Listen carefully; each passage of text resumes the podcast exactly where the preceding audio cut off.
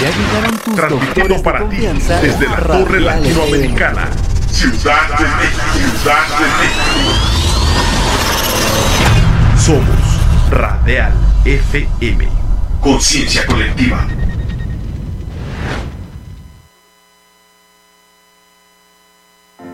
Ya llegaron tus doctores de confianza a Radial FM. Escuchando a tu salud.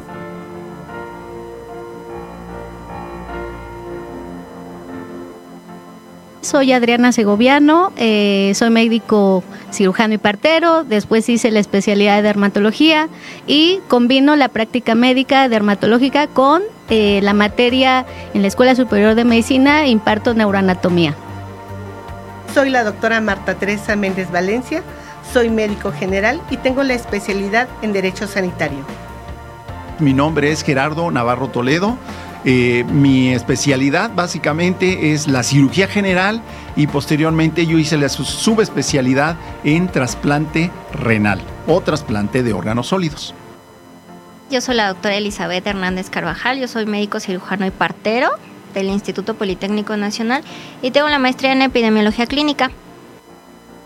Soy la doctora Esther Telles Girón Lizárraga, soy médico general con especialidad en ginecología y obstetricia.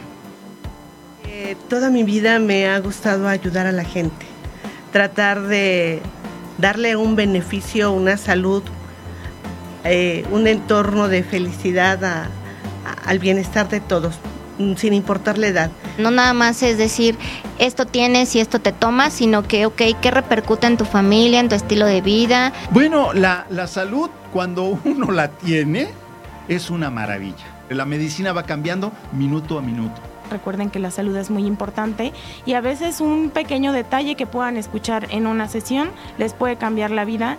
Considero que hay que mantenernos física, eh, emocionalmente y como hemos visto también, eh, pues tratar de tener eh, nuestro cuerpo en buen mantenimiento, ¿no? y No se lo pierdan.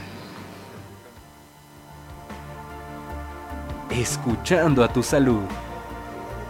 Todos los viernes a las 7 pm por Radial FM. Conciencia colectiva.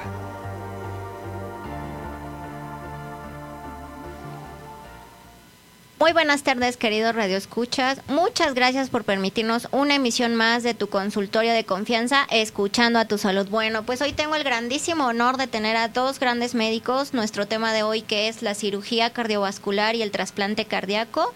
Bueno, pues en primera instancia al doctor Gerardo Navarro Toledo. Él es cirujano general, él es trasplantólogo también y es adscrito al servicio de trasplantes del Hospital Centro Médico Nacional 20 de noviembre.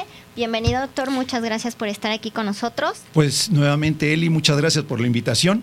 Esta segunda vez y siguiendo nuestro curso de trasplantes, hoy, como dijiste, vamos a ver trasplante cardíaco y eh, nos viene a visitar un médico que conozco ya de muchos años, es un invitado de honor. Prácticamente te puedo decir que no necesita presentación, sin embargo, protocolariamente lo voy a presentar. Es el doctor Adelante. José Luis Aceves Chimal, él es cirujano cardiotorácico, Aparte está adscrito al servicio de cirugía cardiovascular del Centro Médico Nacional 20 de noviembre. Aparte también este, pertenece al subcomité de trasplante cardíaco y cuenta con la maestría de este de ciencias médicas. Sí, así es de que doctor, muchas gracias por aceptar Bienvenido, la invitación doctor. y bienvenido a esta su cabina. Muchas, Muchas gracias, gracias. les agradezco la invitación y es un honor verdadero para mí y para los que represento del Centro Médico Nacional 20 de noviembre hablarles del trasplante cardíaco, de la historia del trasplante cardíaco,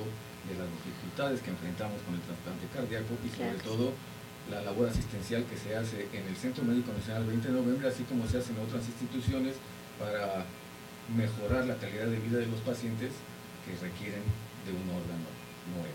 Muchísimas gracias, doctor. Bueno, pues para iniciar en nuestro tema, ¿cuándo inició el trasplante cardíaco en México y bueno, desde cuándo ya existía en el mundo?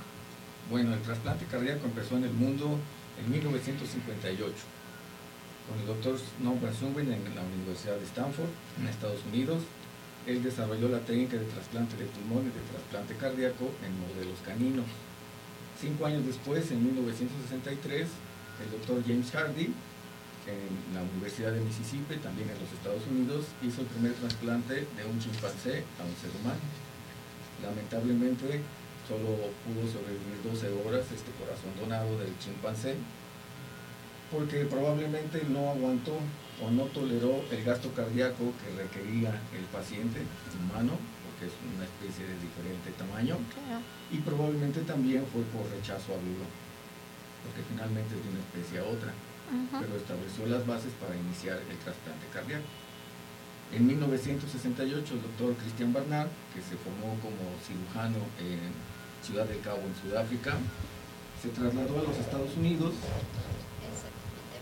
Se trasladó a los Estados Unidos para continuar su formación cardiológica y ahí conoció al doctor Sunway y al doctor Hardy, quienes lo entrenaron para trasplante de corazón y en 1968 hice el primer trasplante de corazón de, en una muchacha, de una donadora de 24 años que tuvo un traumatismo encefálico severo, tuvo muerte cerebral y se lo implantó a un masculino de 58 años con una talla muy superior a la donante.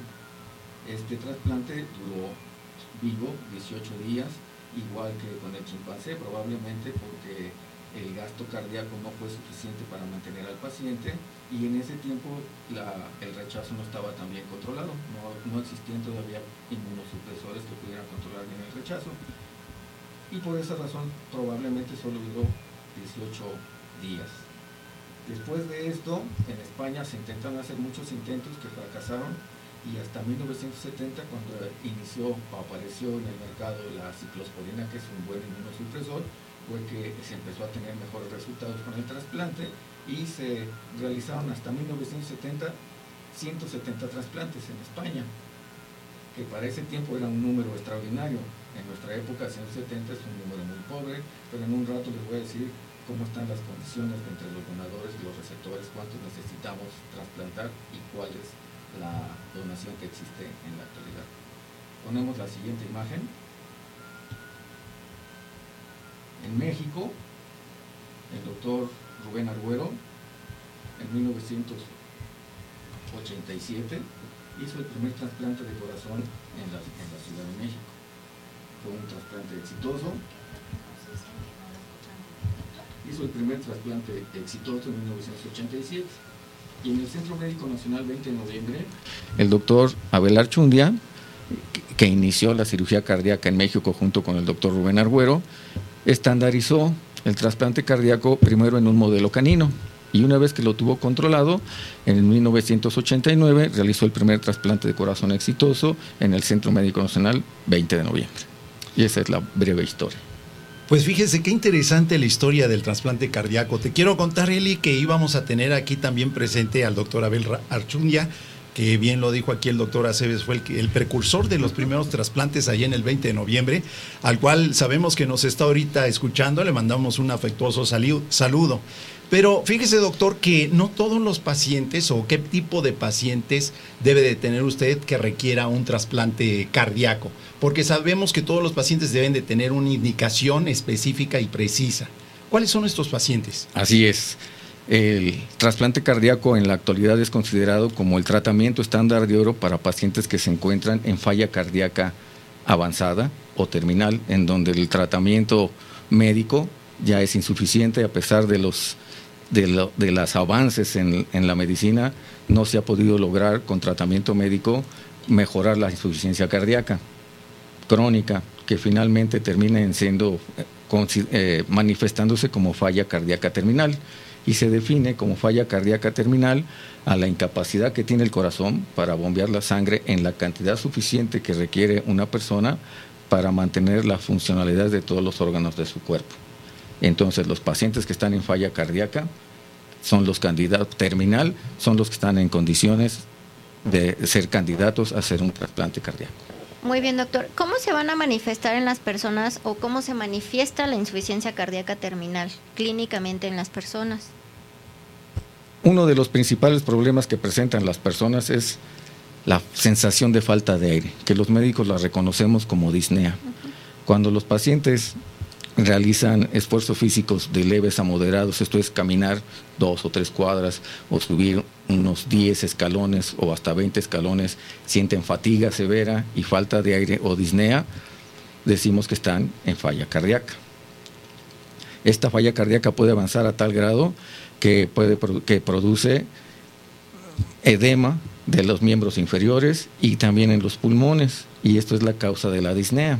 Incluso cuando está muy avanzada, los pacientes tienen que dormir sentados, no pueden acostarse porque les falta el aire incluso al acostarse. Para esto nosotros los clasificamos desde el punto de vista médico lo que llamamos clase funcional. Un paciente que ya sabemos que tiene una enfermedad cardíaca, pero que no presenta síntomas al realizar esfuerzo físico, decimos que está en clase funcional 1. Cuando el paciente hace esfuerzos moderados, como caminar dos cuadras y tiene que hacer pausas porque ya le falta el aire, esfuerzos moderados o sube un piso de escaleras que sean 10 o 20 escalones, siente la disnea, decimos que está en clase 2. Pero cuando el paciente al bañarse, al comer o al vestirse le falta el aire, decimos que está en clase 3. Y cuando el paciente incluso acostado siente que le falta el aire y siente la fatiga extrema, decimos que está en, clase 4. esas son las condiciones de falla cardíaca severa. Ok. Entonces, doctor, podemos decir que hay ciertas enfermedades que conllevan a una falla cardíaca terminal qué enfermedades son y qué, eh, nos conllevan a, realizar al paciente un trasplante cardíaco. La principal causa es la cardiopatía isquémica, que además es considerada como, un, como la primera causa de mortalidad en el mundo. Esta cardiopatía isquémica, como pueden ver en un video que debe estar pasando en este momento, imaginemos que nos estamos introduciendo en una de las coronarias del corazón y como pueden ver, músculo que late los trocitos que llevan oxígeno al tejido miocárdico viajan sin ningún problema, pero lamentablemente los seres humanos desarrollamos una enfermedad que se llama aterosclerosis y se forman placas de ateroma. Cuando alguna de estas placas se fractura, se desencadena la cascada de la coagulación y se forma un trombo. Este trombo va a impedir que los eritrocitos que llevan oxígeno puedan transportar este hacia el miocardio y se produce la muerte de las células cardíacas, que lo conocemos en el mundo como un infarto al miocardio. Cuando este el cuadro clínico, característico dolor en el pecho que se irradia al brazo izquierdo, y cuando el infarto es muy amplio, se produce dilatación del ventrículo izquierdo y por lo tanto ya no puede bombear la sangre en la cantidad que requiere la persona y el paciente entra en fatiga severa.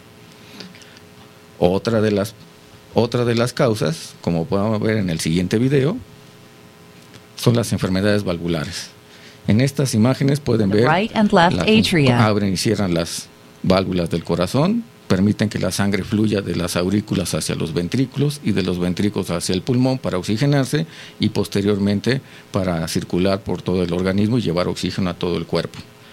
Cuando estas válvulas se enferman, el corazón se dilata y si se dilata, empieza a fallar su función de bomba. Puede hacer hipertrofia o puede hacer dilatación. Dentro de esta dilatación existe otra enfermedad que se llama cardiomiopatía dilatada, que puede ser de origen genético, por enfermedades valvulares, por isquemia crónica o por enfermedades autoinmunes. Esto hace que el músculo cardíaco pierda su fuerza y se dilata y se produce la falla cardíaca. Son las tres principales causas de, eh, de enfermedades que condicionan que el paciente desarrolle falla cardíaca crónica y finalmente lo que llamamos falla cardíaca terminal. Y entonces, doctor, ¿cuáles serían las condiciones que tendría que tener un paciente o cuál sería el panorama en un paciente para que pueda ingresar a un programa de trasplante cardíaco, que tenga esa posibilidad? Bueno, como les digo, lo primero que debemos saber es que el paciente está en falla cardíaca crónica.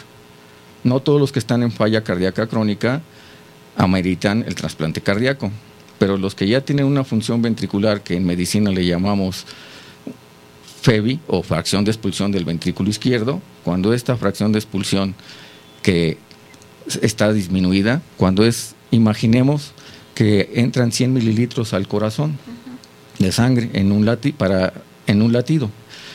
Cuando estos, estos 100 mililitros el corazón expulsa 50 mililitros quiere decir que expulsó la mitad, el 50%, y todo lo que esté arriba del 50% se considera como normal. Cuando está por debajo del 50% decimos que la función ventricular está deteriorada o disminuida. Y cuando está por abajo del 30%, ya, es, ya debemos pensar en un paciente que muy probablemente requiera el trasplante cardíaco.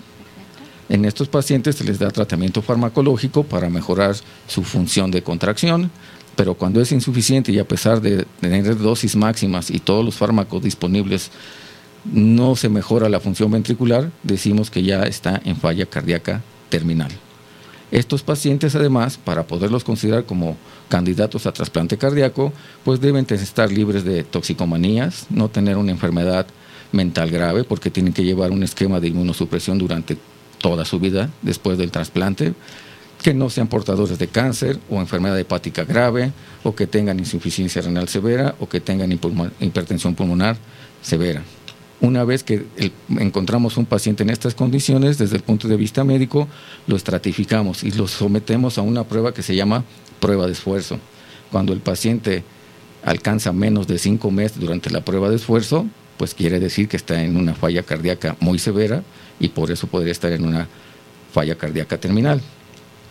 Y hay un marcador o un biomarcador que se llama ProBNP, que es un péptido que se llama péptido natriurético cerebral, que solo se encuentra en el cerebro y en el corazón. Cuando este está elevado en la sangre, por arriba de 5 picogramos por mililitro, el paciente ya está en falla cardíaca severa y si además le agregamos que está que no tolera más de más de 5 meses durante la prueba de esfuerzo y tiene disnea, está en clase funcional 2, 3 o 4, pues evidentemente el paciente debe entrar a un programa de trasplante cardíaco.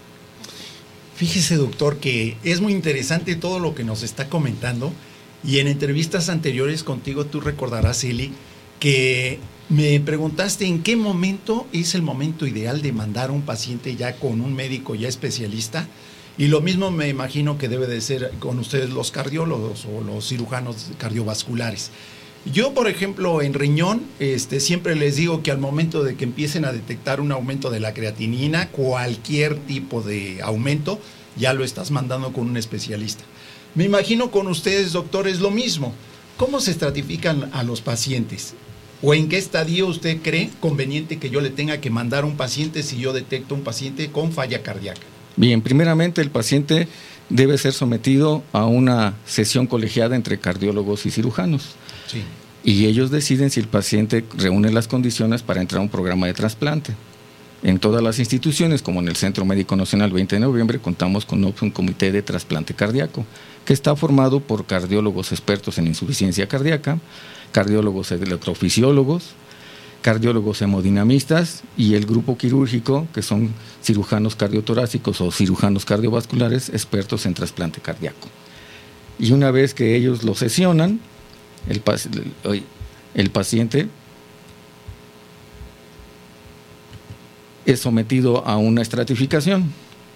Cuando el paciente se encuentra con una FEBI, lo que llamamos fracción de expulsión del ventrículo izquierdo, disminuida, que se encuentra entre 20 y 25%, y que su clase funcional está entre 2 y 3, que a veces se cansan mucho, a veces sí toleran un poco de esfuerzo, y el ProBNP, el biomarcador que les digo que es un marcador muy sensible de falla cardíaca, se encuentra por abajo de 2 picogramos por mililitro. Decimos que este paciente, o así se considera, que las probabilidades de morir en los próximos dos años son bajas. Por lo tanto, los estratificamos como estatus 2. Y estos pacientes se les considera dentro del programa de trasplantes como un trasplante, un paciente ambulatorio, que cuando llega a salir un corazón que le acomode a este paciente, que, sea adecuado para él, los mandamos llamar a su domicilio para que se transporten rápidamente al 20 de noviembre y los podamos trasplantar. En estos pacientes, usualmente, cuando tienen arritmias cardíacas, se les somete a un procedimiento que se llama resincronización cardíaca. Este procedimiento mejora su calidad de vida temporalmente y lo utilizamos como un puente a trasplante cardíaco. Pero cuando el paciente tiene una función ventricular menor del 20%, se encuentra en clase funcional 3 o 4, que tiene angina inestable porque tiene dolor en el corazón, porque su enfermedad principal es la cardiopatía isquémica, pero no lo pudimos revascularizar porque las condiciones de su corazón no nos permiten llevarlo a cirugía porque es más, más peligroso el, el riesgo de someterlo a cirugía.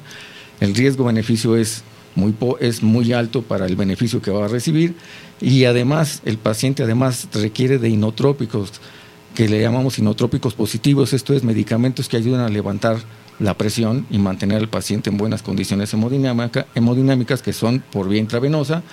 El paciente tiene que estar hospitalizado, ya no se puede ir a su casa. Este paciente lo estratificamos como estatus 1 es un estatus urgente en donde el paciente debe trasplantarse lo más rápido posible.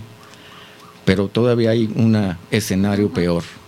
Cuando el paciente tiene lo que les acabo de platicar, una función ventricular muy disminuida, pero además ya tiene la necesidad de ponerle fármacos que mejoran la presión a dosis muy altas, en ocasiones los tenemos que someter a un procedimiento de, de apoyo ventricular. Son dispositivos que se utilizan para mejorar la función del corazón, pero en forma invasiva sobre el corazón, que les llamamos dispositivos de apoyo ventricular. Cuando estos pacientes se encuentran en estas condiciones, la probabilidad de morirse en poco tiempo es arriba del 50%. Por eso son emergentes, ya es muy, muy, muy emergente trasplantarlos a corto plazo. Y así es como los estratificamos. Ok. Y entonces, ¿cuál sería el mecanismo de asignación de un corazón donado y cómo es que lo asignan para el receptor? ¿Bajo qué criterios o cómo es? Antes de contestar esta pregunta, me gustaría mostrarles el video que están observando. Es un dispositivo que se coloca en el corazón para darle apoyo ventricular al, corazón derecho y al corazón izquierdo. En esta imagen podemos ver las cánulas que están conectadas a la aorta ascendente, a la aurícula izquierda, a la arteria pulmonar y a la aurícula derecha. Las ondas se exteriorizan por contrabertura y se conectan a una bomba que bombea sangre hacia el paciente para ayudarle al corazón a bombear lo que él es insuficiente. Este dispositivo se llama Toratec y con este contamos en el Centro Médico Nacional 20 de noviembre. Y ahora sí, contestando su pregunta, una vez que tenemos al paciente en, el, ya estratificado, informamos al Centro Nacional de Trasplantes el estatus en el que está el paciente para ingresarlo a la lista de espera. De esta forma, el Centro Nacional de Trasplantes, cuando llega a existir un donador y este donador se encuentra en alguna institución de la Secretaría de Salud, los que tienen prioridad para, para recibir al, corazón son hospitales del mismo, de la misma Secretaría de Salud. Si se encuentra en el Seguro Social, igual es para el Seguro Social, y si se encuentra en un hospital de lista el donador, el los, los médicos del 20 de noviembre son los que tenemos prioridad sobre esto. Pero cuando el paciente se encuentra en estatus de urgente o emergente, no importa en dónde esté el donador, el estatus de urgente o emergente lo hace prioritario y se le asigna a este hospital. Perfecto.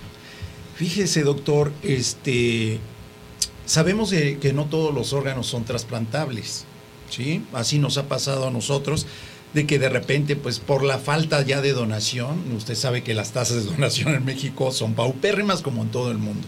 Yo le quisiera preguntar, por ejemplo, cuando les ofertan un corazón, ¿qué características ustedes toman en cuenta para que digan, no, este es un corazón padrísimo que podemos poner o que lo podemos este, poner en un receptor?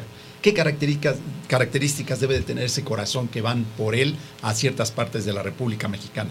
Bueno, lo primero que hay que saber es que el diagnóstico de muerte cerebral debe estar bien establecido. Si no está bien establecido, es imposible que el paciente pueda ser donador. Entonces, las condiciones, las características que debe tener un paciente para poder decir que tuvo muerte encefálica, primero es que se le haga un electroencefalograma, que en antaño se pedían dos electroencefalogramas, dos de tres planos sin actividad eléctrica para poder decir que el paciente tenía muerte cerebral. Con el progreso de la tecnología, después eh, se realizaron tomografías para identificar lesión cerebral difusa y o en la actualidad también se utiliza la angiografía en donde no se observe perfusión del cerebro. de perfusión de sangre en el cerebro. Y además este paciente, para poder decir que lo que encontremos en una tomografía, en un electroencefalograma o en una angiografía es válido, debe estar en condiciones, por ejemplo, que no tenga sustancias tóxicas en la sangre, que esté hemodinámicamente estable y en equilibrio de base en su sangre y que además no se le estén administrando fármacos expresores del sistema nervioso. Si no tiene nada de esto y los estudios que les acabo de mencionar salen positivos para lesión cerebral severa o muerte cerebral, es cuando decimos efectivamente tiene muerte cerebral y es un buen candidato para realizar el trasplante cardíaco. En esta imagen, como pueden ver, es una angiografía cerebral, en donde se ve la perfusión del cerebro completa, no, no le hace falta. Y en un momento vamos a ver cómo del lado izquierdo del corazón, del corazón, perdón, del cerebro, El video 14, por favor. ya no hay ya no hay perfusión en el lado izquierdo del corazón y se di- del corazón otra cerebro. vez del cerebro y evidentemente el paciente está con muerte cerebral. Y una vez que esto sucede, el, el coordinador de trasplantes del centro hospitalario donde está el potencial donador le informa al Centro Nacional de Trasplantes y el Centro Nacional de Trasplantes le informa a todos los hospitales para que ellos corroboren con su lista de espera para ver a qué paciente le queda bien este corazón. El coordinador de trasplantes del centro hospitalario donde están los posibles receptores o tenemos un paciente urgente o emergente, e informa al, comité de- al subcomité de trasplantes y el subcomité de trasplantes evalúan todo el equipo si el corazón que se está donando es susceptible de ponerse en algún paciente que esté en su lista de espera. Y una vez que se decide si sí se acepta o no se acepta el corazón, el equipo quirúrgico se divide en dos grupos.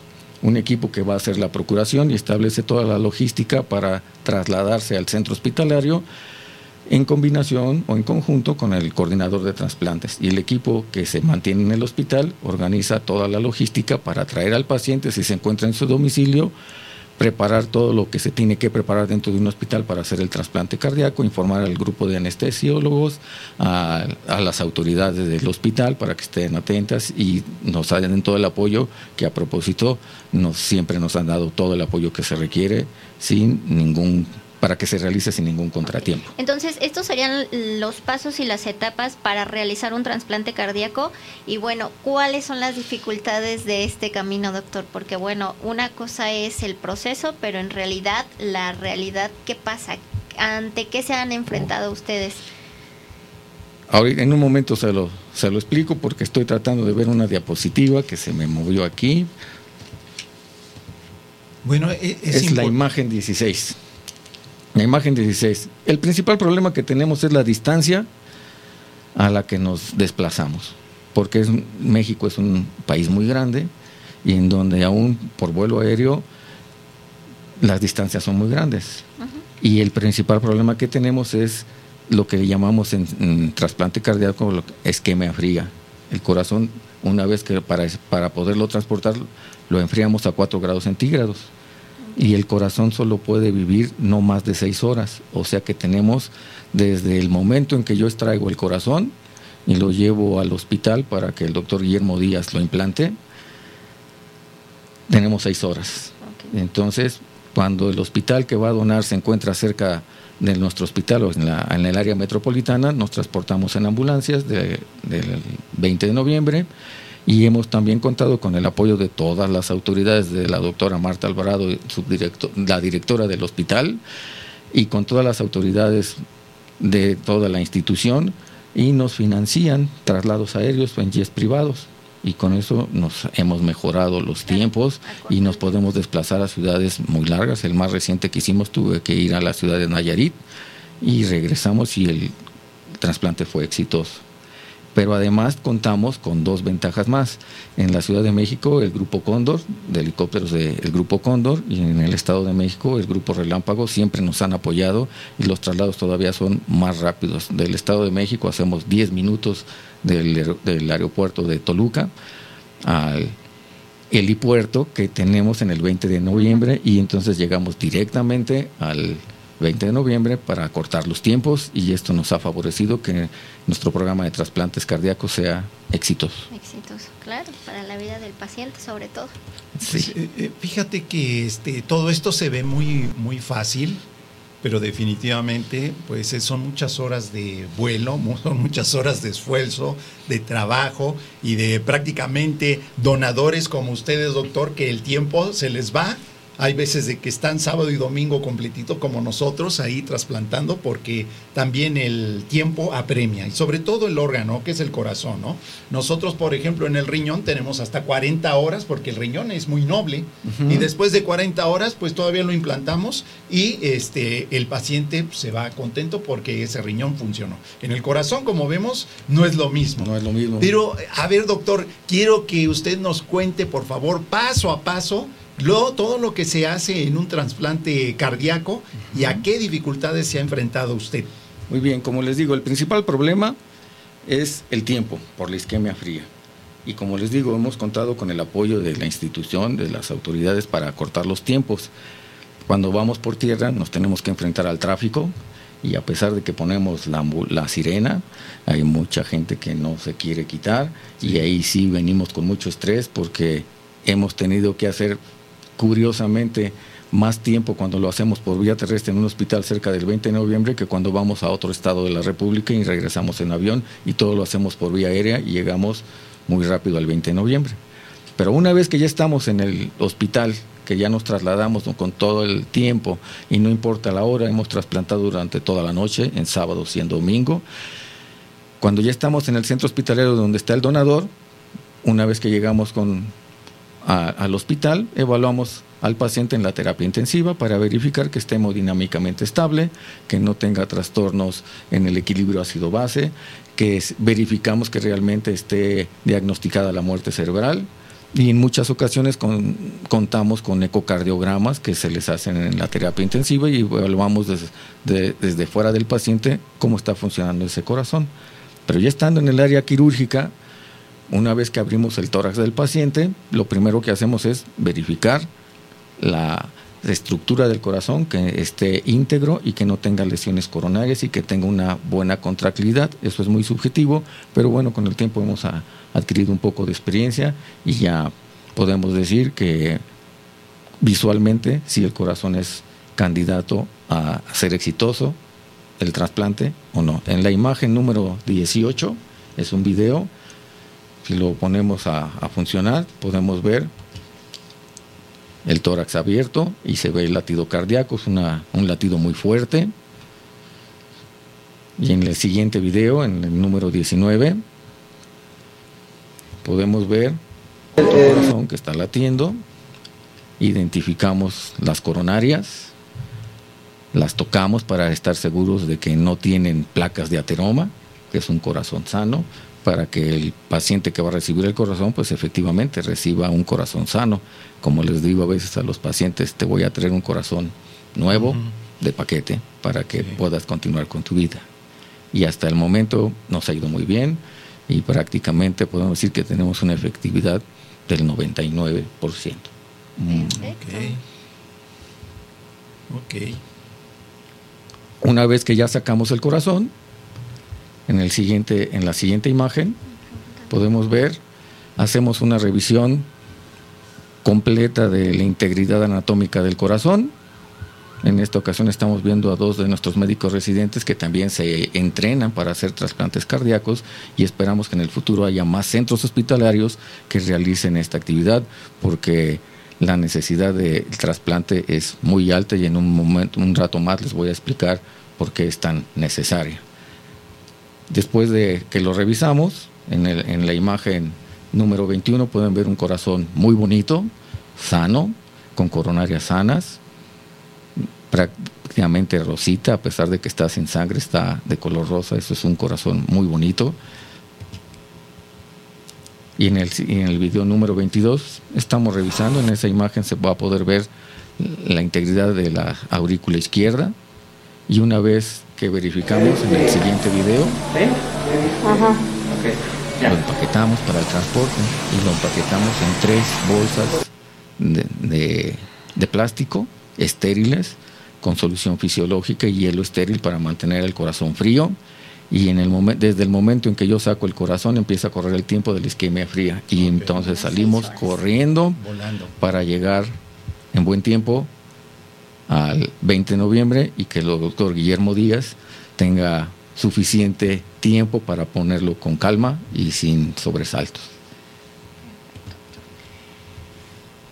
Y hasta en el 20 de noviembre, una vez que llegamos al hospital, lo desempaquetamos y el doctor Guillermo Díaz es el que se encarga de hacer el implante.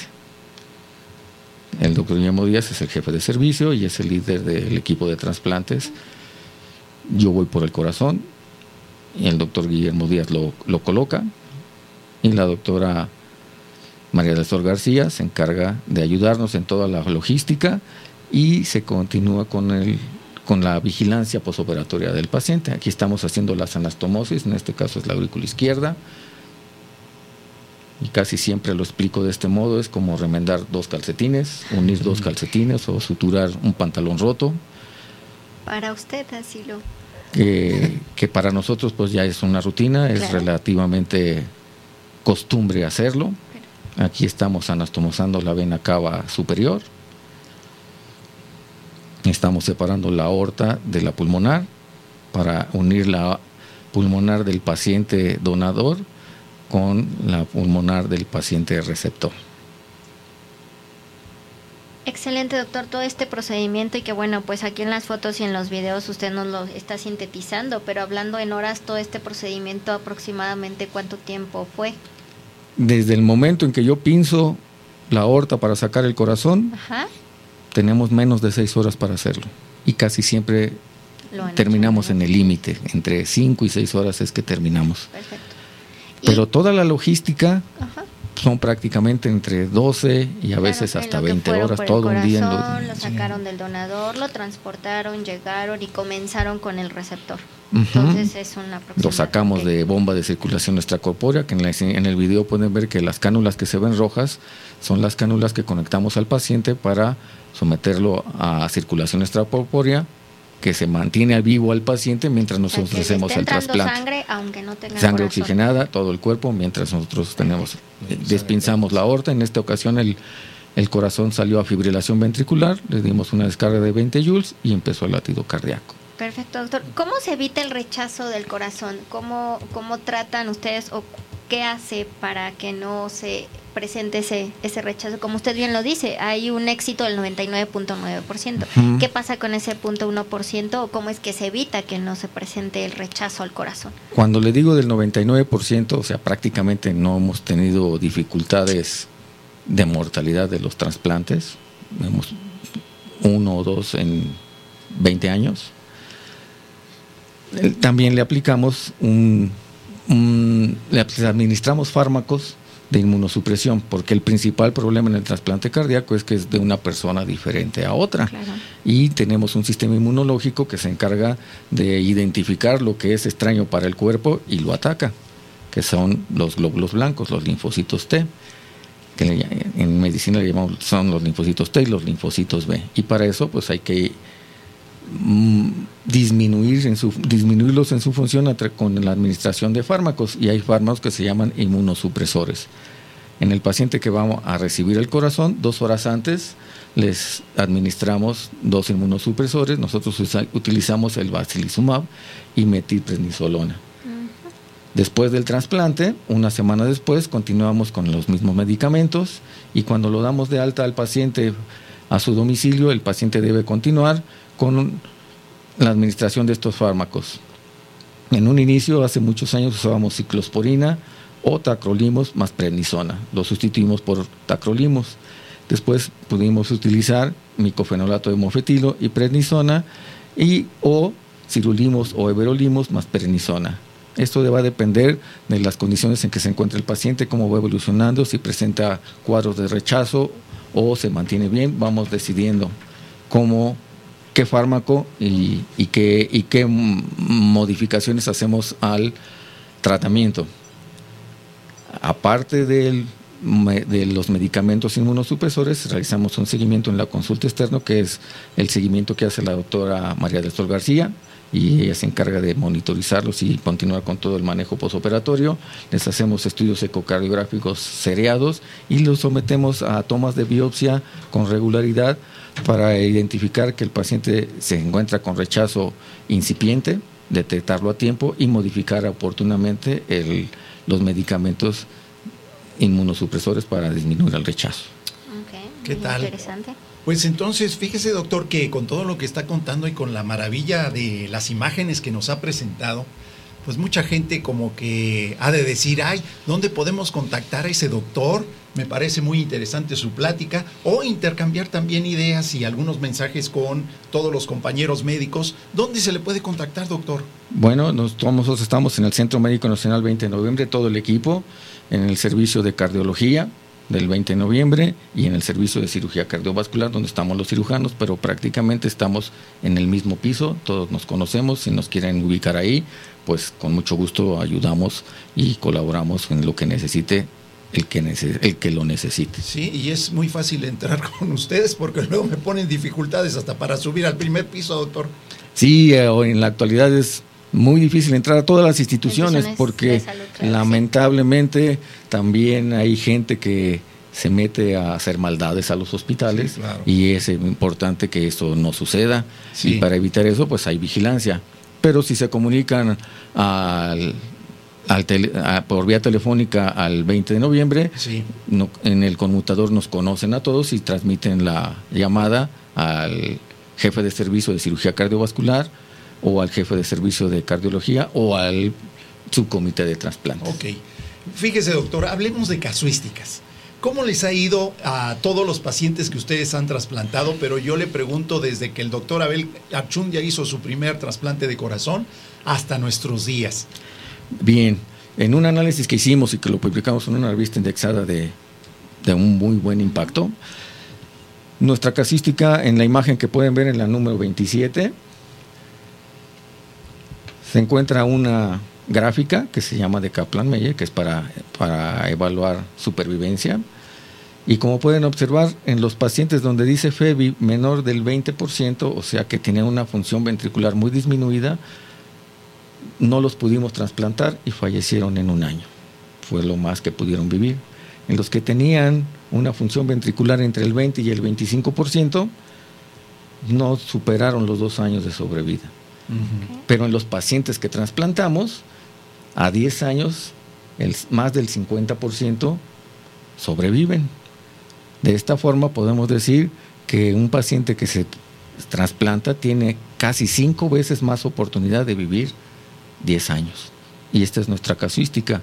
Casuística que es muy similar a lo que se encuentra en Estados Unidos y en Europa, que son los centros, los áreas en donde más trasplantes se realizan, con muy buen éxito, que tienen mucha tecnología y que nosotros contamos con esta tecnología y que se la podemos ofrecer a nuestros derechohabientes y así como en otras instituciones igualmente sus resultados son muy parecidos. Esto quiere decir que si alguien quiere viajar a Estados Unidos, a Europa a trasplantarse, pues va a gastar dinero en balde porque trasplantarse en México es igual que trasplantarse en cualquier país que les llamamos desarrollado. Y entonces, doctor, considerando la baja donación de órganos que existe pues a nivel mundial y comparándonos a nivel mundial, ¿cuál es la situación estadística de nuestro país específicamente para el trasplante cardíaco? Bien, les voy a hablar de la, primero la que está en el mundo y después de la de nuestro país. En el mundo, en Estados Unidos y en Europa son los sitios donde más se realizan trasplantes cardíacos.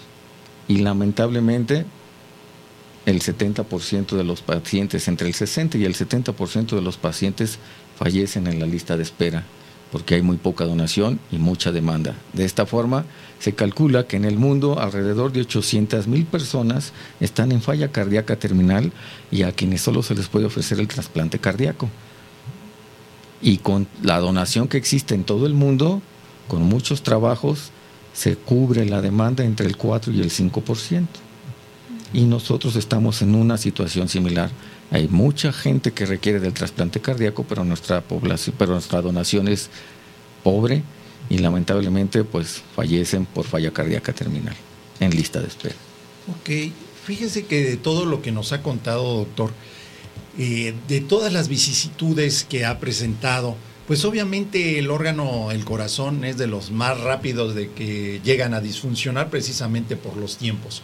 Ustedes me imagino que no pueden ir a largas distancias de la República Mexicana porque definitivamente la isquemia eh, fría los está, están a cuentagotas, ¿no? Entonces, definitivamente usted conoce si en alguna parte del mundo se está realizando alguna tecnología moderna que en un futuro nos pueda ayudar a nosotros como eh, tercer mundo, aunque no lo queramos reconocer, pero este, alguna, alguna tecnología que ya vaya apareciendo.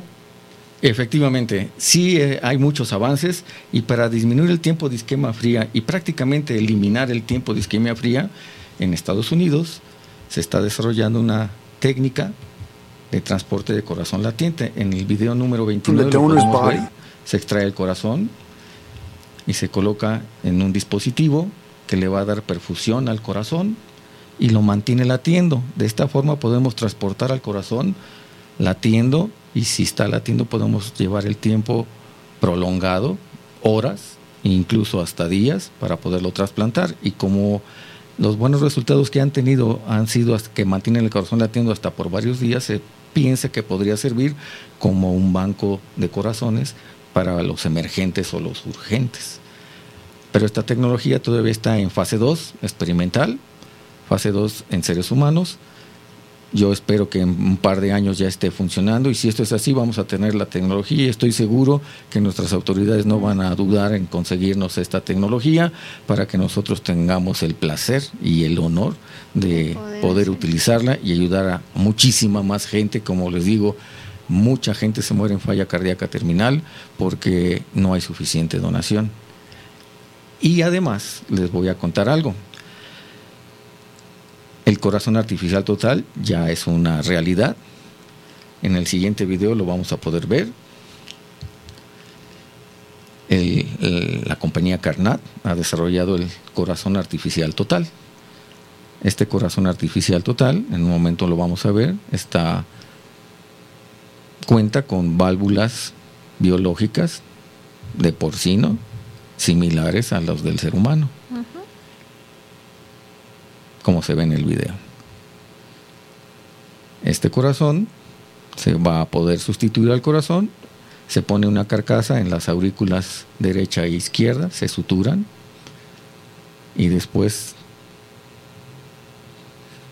se coloca el corazón artificial y se anastomosa la aorta del corazón artificial con la aorta del paciente y la arteria pulmonar del paciente y empieza a funcionar y mantiene un gasto cardíaco. La forma y la estructura es ideal para estar en el tórax del paciente como si fuera un corazón nativo y mantiene el gasto cardíaco y además la ventaja que se puede ajustar a las necesidades metabólicas y de ejercitación que requiere el paciente. Puede trotar, incluso puede correr y hacer todas sus actividades y el corazón se ajusta, ajustándose mediante otro dispositivo que normalmente tiene el paciente todo el tiempo pero la gran ventaja que este dispositivo por vía inalámbrica por internet se puede conectar con el centro hospitalario y cualquier ajuste que requiera el corazón artificial total se puede ajustar a larga distancia por un médico especialista que siempre va vigilando al corazón y su paciente anda donde esté en la playa y si se pone mal desde el hospital podemos ajustar ese corazón artificial. Este este corazón artificial empezó en Francia corrigieron todas las cosas que no funcionaron bien. Los pacientes, les funcionó bien a los pacientes durante seis meses. Después se trasladó a España, colocaron otros cuatro. El paciente duró más, vivieron un año. Y ahorita ya se encuentra en fase 3 de investigación. Esto quiere decir que ya está abierto al público, ya se están colocando en Europa muchos ah, corazones artificiales y estamos esperando que en dos años más alcancen por lo menos cinco años de sobrevida y entonces ya poderlos usar en forma casi, pues diríamos, comercial en todo el mundo. Y de esta forma, pues toda la demanda de corazones va a poder ser cubierta. En este momento el costo es muy elevado. No me vayan a preguntar el costo porque no lo conozco. Pero es muy alto. Pero en cuanto se abra al público en general, pues los costos van a disminuir y entonces mucha gente va a tener acceso a esta tecnología y yo estoy seguro que en el 20 de noviembre Va lo vamos a hacer. Y alguien una vez me comentó, entonces ya no van a ser necesarios los cirujanos cardiovasculares y mi respuesta fue indiscutiblemente que nos van a necesitar porque alguien lo tiene que Sí, poner. pues, claro. Y alguien lo tiene que vigilar. Exactamente. Muy bien, doctor. Mire, pues aquí de nuestro público nos hacen unas preguntas muy interesantes. ¿Hay un límite de edad para recibir un corazón? En la actualidad, hasta hace 10 años se decía que no más de 60 años, pero en la actualidad ya se abrió O sea, y ya usted no tiene pacientes ahorita que- de 60 a 65 Perfecto. años en lista de espera que se los trasplantamos. Otra preguntita más que nos hacen aquí es, eh, ¿cuáles son las complicaciones eh, tardías en los pacientes trasplantados o bien qué tan frecuentes que se presenten arritmias en pacientes trasplantados? No es muy frecuente, pero sí es un problema de salud que tenemos que enfrentar una vez del trasplante. Los inmunosupresores son muy útiles para disminuir el rechazo, pero no son inocuos. La ciclosporina, que fue el primer inmunosupresor que se utilizó, lamentablemente producía ácido renal severa y terminaban falleciendo por insuficiencia renal. Pero los nuevos inmunosupresores ya no tienen este efecto. Y entonces por eso las sobrevidas han sido mucho mejores. Llegan a cursar por, con cuadros de hipertensión, hipertensión arterial, porque también les, les damos este, prednisona.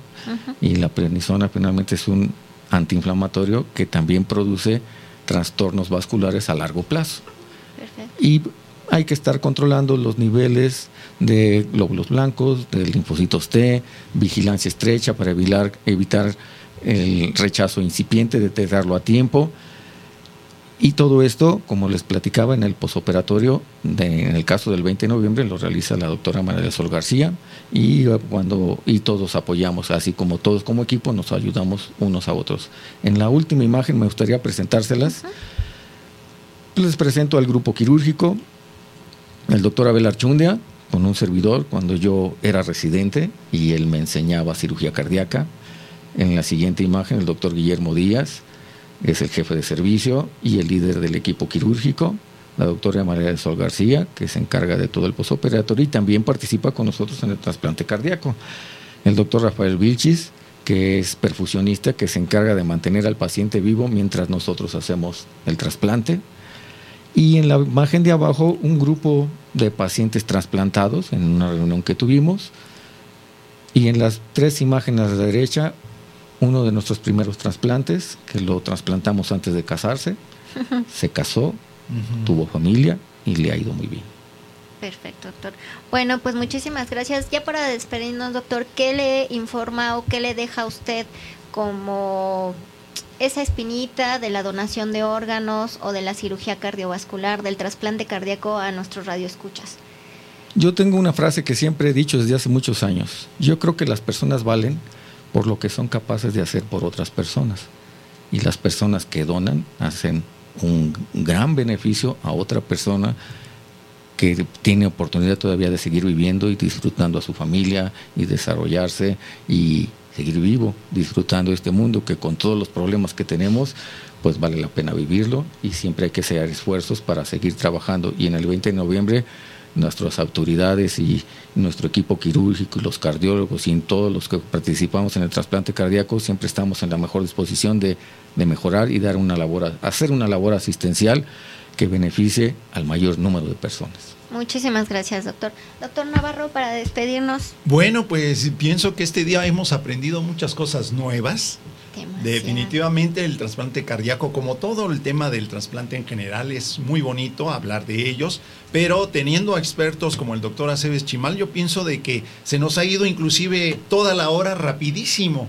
Me decía uno de los ponentes, ay doctor, ¿cómo cuánto se van a tardar? Yo digo, como cincuenta y tantos minutos, es mucho. Le digo, no, No, yo creo El que va a haber es- capítulo 2 yo creo que va a haber, y a ver si el doctor Aceves Chimal está Claro. en la plena disposición de volver a acompañarnos y disfrutar de sus videos, doctor, muy interesantes. Sí. Eh, definitivamente el que tiene la oportunidad de entrar a un trasplante cardíaco jamás se le va a olvidar.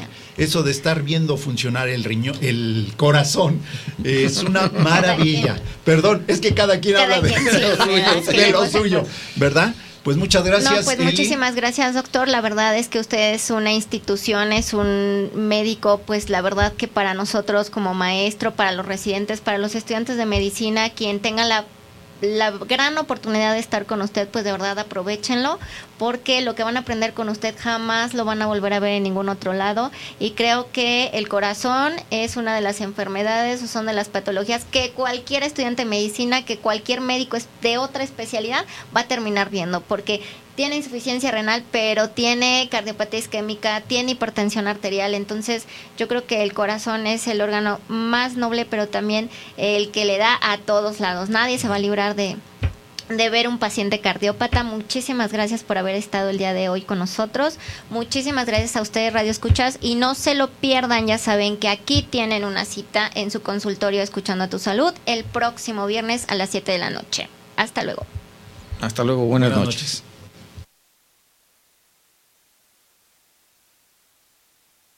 Doctores de confianza a Radial FM.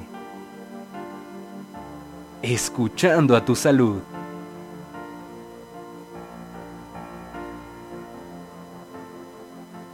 Soy Adriana Segoviano, eh, soy médico cirujano y partero, después hice la especialidad de dermatología y combino la práctica médica dermatológica con eh, la materia en la Escuela Superior de Medicina, imparto neuroanatomía. Soy la doctora Marta Teresa Méndez Valencia, soy médico general y tengo la especialidad en Derecho Sanitario. Mi nombre es Gerardo Navarro Toledo. Eh, mi especialidad básicamente es la cirugía general y posteriormente yo hice la su- subespecialidad en trasplante renal o trasplante de órganos sólidos. Yo soy la doctora Elizabeth Hernández Carvajal, yo soy médico cirujano y partero del Instituto Politécnico Nacional y tengo la maestría en epidemiología clínica. Soy la doctora Esther Telles Girón Lizárraga, soy médico general con especialidad en ginecología y obstetricia. Eh, toda mi vida me ha gustado ayudar a la gente, tratar de darle un beneficio, una salud, eh, un entorno de felicidad a- a- al bienestar de todos, sin importar la edad. No nada más es decir, esto tienes y esto te tomas, sino que, ok, ¿qué repercute en tu familia, en tu estilo de vida? Bueno, la, la salud cuando uno la tiene es una maravilla. La medicina va cambiando minuto a minuto. Recuerden que la salud es muy importante y a veces un pequeño detalle que puedan escuchar en una sesión les puede cambiar la vida. Considero que hay que mantenernos física, eh, emocionalmente y como hemos visto también, eh, pues tratar de tener eh, nuestro cuerpo en buen mantenimiento, ¿no? No se lo pierdan. Escuchando a tu salud. Todos los viernes a las 7 pm por Radial FM. Conciencia colectiva.